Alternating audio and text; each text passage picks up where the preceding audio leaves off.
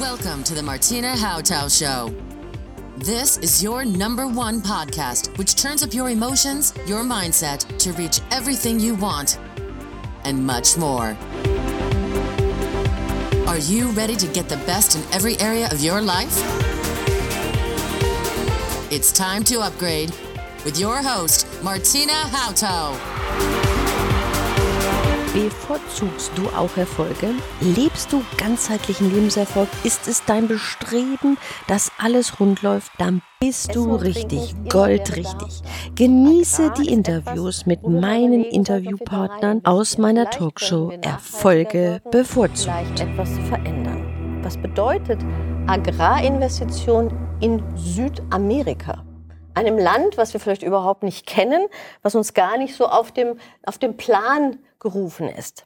Sie als Agrarinvestor, Carsten V., sind an unserer Seite, um dass wir heute Land und Leute besser kennenlernen, ein bisschen eine Reise mit Ihnen äh, erleben in ferne Länder, um zu wissen, wie Investitionen dort möglich sind. Herzlich willkommen in Deutschland, kann ich sagen.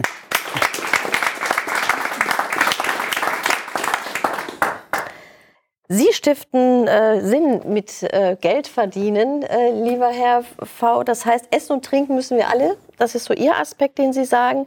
Und trotzdem ist es halt eine Frage, wie kann ich ähm, in die Ferne schweifen, trotzdem investieren und da vielleicht auch in dem Gebiet etwas verbessern, aber gleichzeitig auch so Investoren Gedanken haben, wie verdiene ich da mein Geld? Das ist ja immer so ein wichtig. Aber lassen Sie uns doch mal auf die Reise gehen in die florierenden Märkten Paraguays. Können Sie uns so einen kleinen Eindruck von Paraguay vermitteln? Was ist das Land oder was passiert da gerade? Ja, sehr gerne. Also zunächst äh, Paraguay. Äh, viele wissen vielleicht nicht unbedingt, äh, wo das überhaupt liegt. Äh, nicht? Also Südamerika würden vielleicht die meisten noch äh, irgendwie äh, schätzen, aber wo genau? Es ist zwischen Argentinien und Brasilien, ein kleiner Hinweis. Ähm, ja, wird bei Investoren international immer beliebter. Hier kennt man es kaum. Tatsächlich international ist es immer mehr ein Thema. Warum? Ja, weil gerade die Finanzwelt, die internationale Finanzwelt äh, im Moment sehr stark auf den Agrarsektor geht. Ähm, das war sicherlich äh, früher schon mal der Fall. Dann äh, haben wir, äh, ich sag mal, die Börsenwelt gesehen, Hightech, Fintech, was nicht noch alles im Moment äh, sehr starke Rückkehr auf den Agrarsektor. Krisensicher, inflationsgeschützt, also Agrar. Naja, und wenn man dann international unterwegs ist und schaut sich mal an, wo in der Welt funktioniert Agrar besonders gut, ja, dann kommt man an Paraguay eigentlich gar nicht mehr vorbei. Äh, ein Land, was ungefähr so groß ist wie äh, Deutschland und Österreich äh, zusammengenommen, hat aber nur sieben Millionen Einwohner. Also wie Österreich und Deutschland daneben komplett leer. Das ist so die, die Vorstellung, nicht wahr? Das heißt, da habe ich große Flächen. Es ist eines der wasserreichsten Länder der Erde. Ähm, ja, für uns Investoren immer wichtig, es ist politisch stabil. Ähm, und es ist traditionell, ist Paraguay ein Agrarland. Das heißt, ich kriege da auch die Mitarbeiter, die ich brauche, um eben im Agrarsektor erfolgreich zu sein. Paraguay ist heute äh, in verschiedenen Top Tens von äh, großen Exportbereichen, äh, Soja, Rindfleisch, Weizen, Mais. Viele wissen das nicht. Also ja. viele hier haben wahrscheinlich schon oft paraguayische Produkte konsumiert und haben nie darüber nachgedacht, wo kommt das eigentlich her. Warum ist Agrar so eine gute Idee, da rein zu investieren? Ja, weil äh, Agrar, äh, Sie sagten ja am Anfang, äh, essen und trinken müssen die Leute mhm. immer. Es kommt noch vor Wohnen, auch der Obdachlose muss essen und trinken, mhm. ganz einfach. Ähm, dementsprechend ist es ein krisensicheres äh, Investment. Ist vielleicht ein bisschen langweilig in manchen äh, Situationen, äh, wenn man sich so Börsenverläufe anschaut. Ähm, heutzutage denke ich, ein Investor sollte schon bis zu 30 Prozent von seinem Investmentportfolio in Agrarprojekte äh, investiert haben. Dabei so viel diversifizieren wie nur möglich aber den Agrarsektor äh, stärker gewichten, als es früher vielleicht der Fall war. Ähm, überrascht vielleicht ein bisschen, äh, aber äh, große Investoren tun das heute. Welche Typen von Investoren gibt es? Gibt es da Unterschiede, die unterschiedliche Aspekte haben? Mögen Sie uns die mal vorstellen? Ja, also wir in unserem Unternehmen haben beobachtet, äh, das spricht natürlich jetzt nur für uns, äh, weiß nicht, wie andere das sehen. Äh, wir haben zum einen den sehr rational denkenden Zahlen und ich sag mal Zahlen, Daten, Fakten Mensch, der einfach nur auf das Resultat schaut und sagt sich halt gut, bei denen verdiene ich ein bisschen mehr als woanders, ja, dann gehe ich doch dahin nicht. Das, das kennt man, so stellt man sich vielleicht auch so einen Investor vor, nicht? Also nicht unbedingt mich, aber vielleicht jemand anders. Ähm, dann haben wir aber auch, und das ist ganz stark auch ausgeprägt, den sehr emotional geprägten Investor, der viel mehr schaut, äh, mit dem, was ich tue, helfe ich damit der Umwelt, schade ich der Umwelt, äh, tue ich damit sozial irgendwie was, was Gutes oder was Schlechtes zum Beispiel. Nicht? Und äh, da ist vielleicht die Rendite oder das Ergebnis gar nicht äh, im Vordergrund. Und das ist tatsächlich äh, auch eine Änderung, die man vielleicht früher so in der Form gar nicht hatte. Und heute stellen wir doch fest, dass gerade dieser emotional angetriebene äh, Investor, der gar nicht in erster Linie auf die Zahlen schaut, dass der äh, viel häufiger vorkommt als, als vielleicht vor, vor 20 Jahren noch.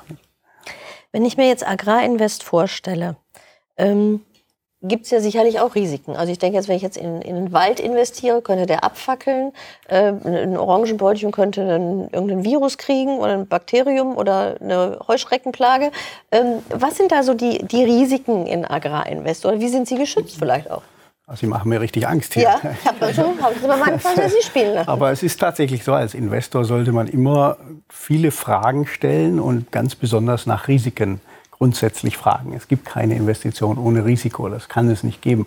Die Frage ist, ob das, was ich rausbekomme, in einem gesunden Verhältnis steht zu dem äh, äh, eingegangenen Risiko. Äh, und wenn, wenn, wenn, diese Frage mit Ja beantwortet ist, dann ist es eine Investition, auf die ich vielleicht schauen möchte.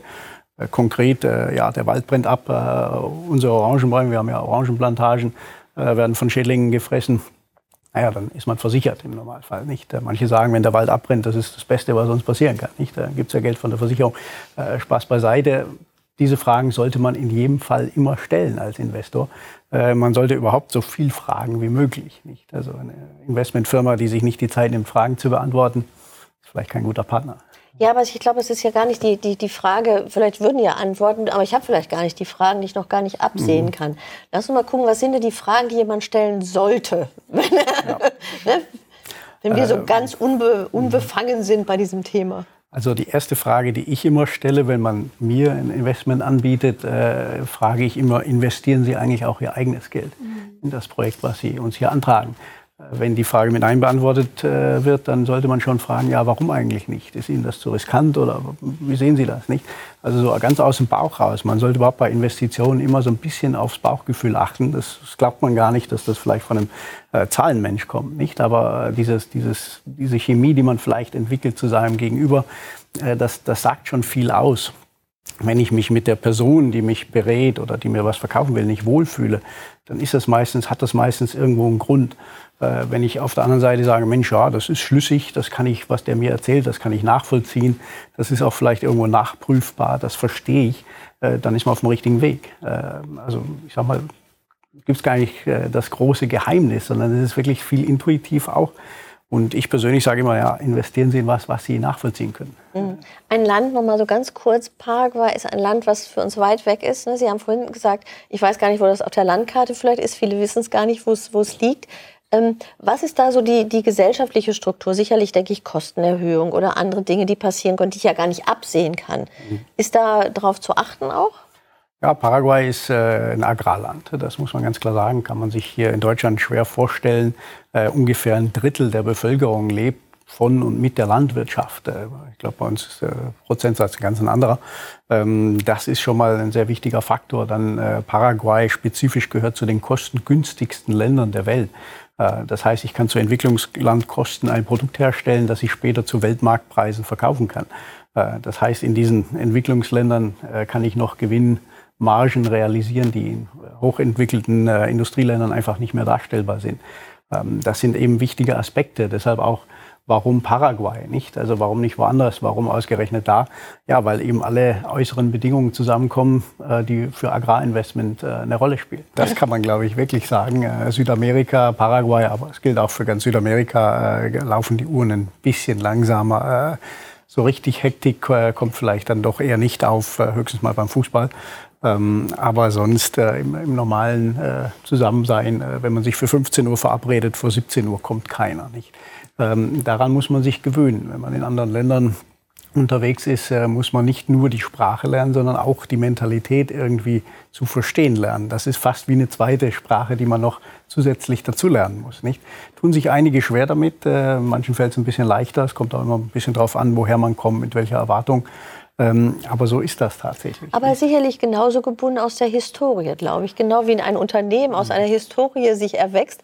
Was ist die Historie, warum in Paraguay die Uhren vermeintlich anders denken? Ja, gut, das, äh, es gibt eine Theorie. Äh, okay. Wir kennen in Deutschland, Österreich, Schweiz, äh, jedes kleinere Dorf hat schon sehr früh eine Kirche gehabt mit dem Kirchturm, nicht? Mit einer Kirchturmuhr, die dann auch von relativ weit gut einsehbar war. Nicht? In Paraguay gibt es das nicht. Es gibt zwar Kirchen, aber es gibt keine Kirchturmuhr. Äh, lange Zeit, bevor, ich sag mal, das, das Smartphone äh, seinen Siegeszug äh, geliefert hat, ja, da hat eben keiner eine Uhr gehabt. Dann äh, konnte man sich für vormittags oder für nachmittags äh, verabreden. Mittags, das kann man ganz gut einschätzen an der Sonne und weil es Mittagessen gibt. Ähm, und vor, davor oder danach, nicht? Äh, aber welche Zeit genau? Wie soll man das feststellen? Nicht? Man ist in einem Land unterwegs, ja, wo man vielleicht kilometerweit nichts Menschengemachtes sieht. Jetzt, wie soll man das machen? Das heißt, die Flexibilität und einfach das Herangehen an, an, Pünktlichkeit oder ans Zeitmanagement ist in diesen Ländern ganz anders. Das fällt uns sehr schwer. Das fällt auch gerade äh, Kollegen aus, aus England oder aus Japan sehr schwer, wo Pünktlichkeit ein ganz wichtiger Aspekt äh, ist. In äh, ja, südamerikanischen Ländern ist das doch sehr, sage ich mal, sehr weit definiert. wir verabreden uns für 15 Uhr. Das heißt, wir kommen nicht vor 15 Uhr, aber mit Sicherheit lange danach. Nicht? Also das, das muss man wissen, irgendwann. daran muss man sich gewöhnen und das muss man auch irgendwo erstmal erlernen. Ja, das ist wie eigentlich wie eine zweite Sprache. Wenn ich jetzt Investor in Paraguay werden will, ist ja die Frage, gehe ich da jetzt alleine hin, ne, hol, mir, hol mir so ein kleines Stück Land und leg los? Ja. Oder welche Wege gibt es da äh, durchzustarten und das vielleicht auch mit der Möglichkeit zu sagen, ich kann mit der Mentalität umgehen, mhm. ich komme mit den Gegebenheiten da klar oder jemand kennt sich aus. Was sind da Ihre Tipps? Ja, also natürlich kann ich genau das tun. Ich fliege nach Paraguay, kaufe mir ein Stück Land. Äh, Paraguay ist noch eins der Länder, was Landerwerb äh, ermöglicht, ohne da eingewandert zu sein, ohne einen lokalen Partner zu haben. Ja, und kaufe mir einen Traktor und fange an zu arbeiten. Nicht? Das ist natürlich eine Möglichkeit, die durchaus äh, auch nicht die schlechteste vielleicht ist. Ja, ansonsten, es gibt einige Firmen, wie unsere zum Beispiel, aber auch andere, die sehr gut sind, äh, die Paraguay Investments anbieten. Und dann ja, schaut man sich die mal an, vergleicht ein bisschen, was gefällt mir, mit was kann ich mich identifizieren. Und äh, ja, dann mache ich vielleicht erstmal damit, bevor ich dann auf eigene Faust äh, loslege. Und wie muss ich mir so das vorstellen, so ein Agrarinvest? Habe ich dann, gehören mir dann zwei Orangenbäume, sage ich jetzt mal leicht gesprochen? Oder wie, wie, was ist da der Besitz? Also es ist ja auch immer das Gefühl, mhm. dass ich vielleicht was haben will und mhm. nicht nur mich irgendwo beteilige. Ja, grundsätzlich, also auch immer mein Ratschlag, wenn man in Agrar investiert, dass man immer versuchen sollte, das unterliegende Land auch zu erwerben. Äh, es gibt Investitionen, wo ich das nicht tue und die sind sicherlich auch nicht schlecht, aber ich persönlich sage immer, versuchen Sie das Land zu kaufen. Äh, dann hat man den, den, konservativen Ansatz Landbesitz, was eigentlich eines der traditionellsten Anlageformen ist, eine der sichersten Anlageformen. Wenn dieses Land dann bewirtschaftet wird, dann habe ich ja auch die dynamische Komponente, dass ich eben laufend Einnahmen erziele, nicht nur irgendein Stück Land irgendwo liegen lasse.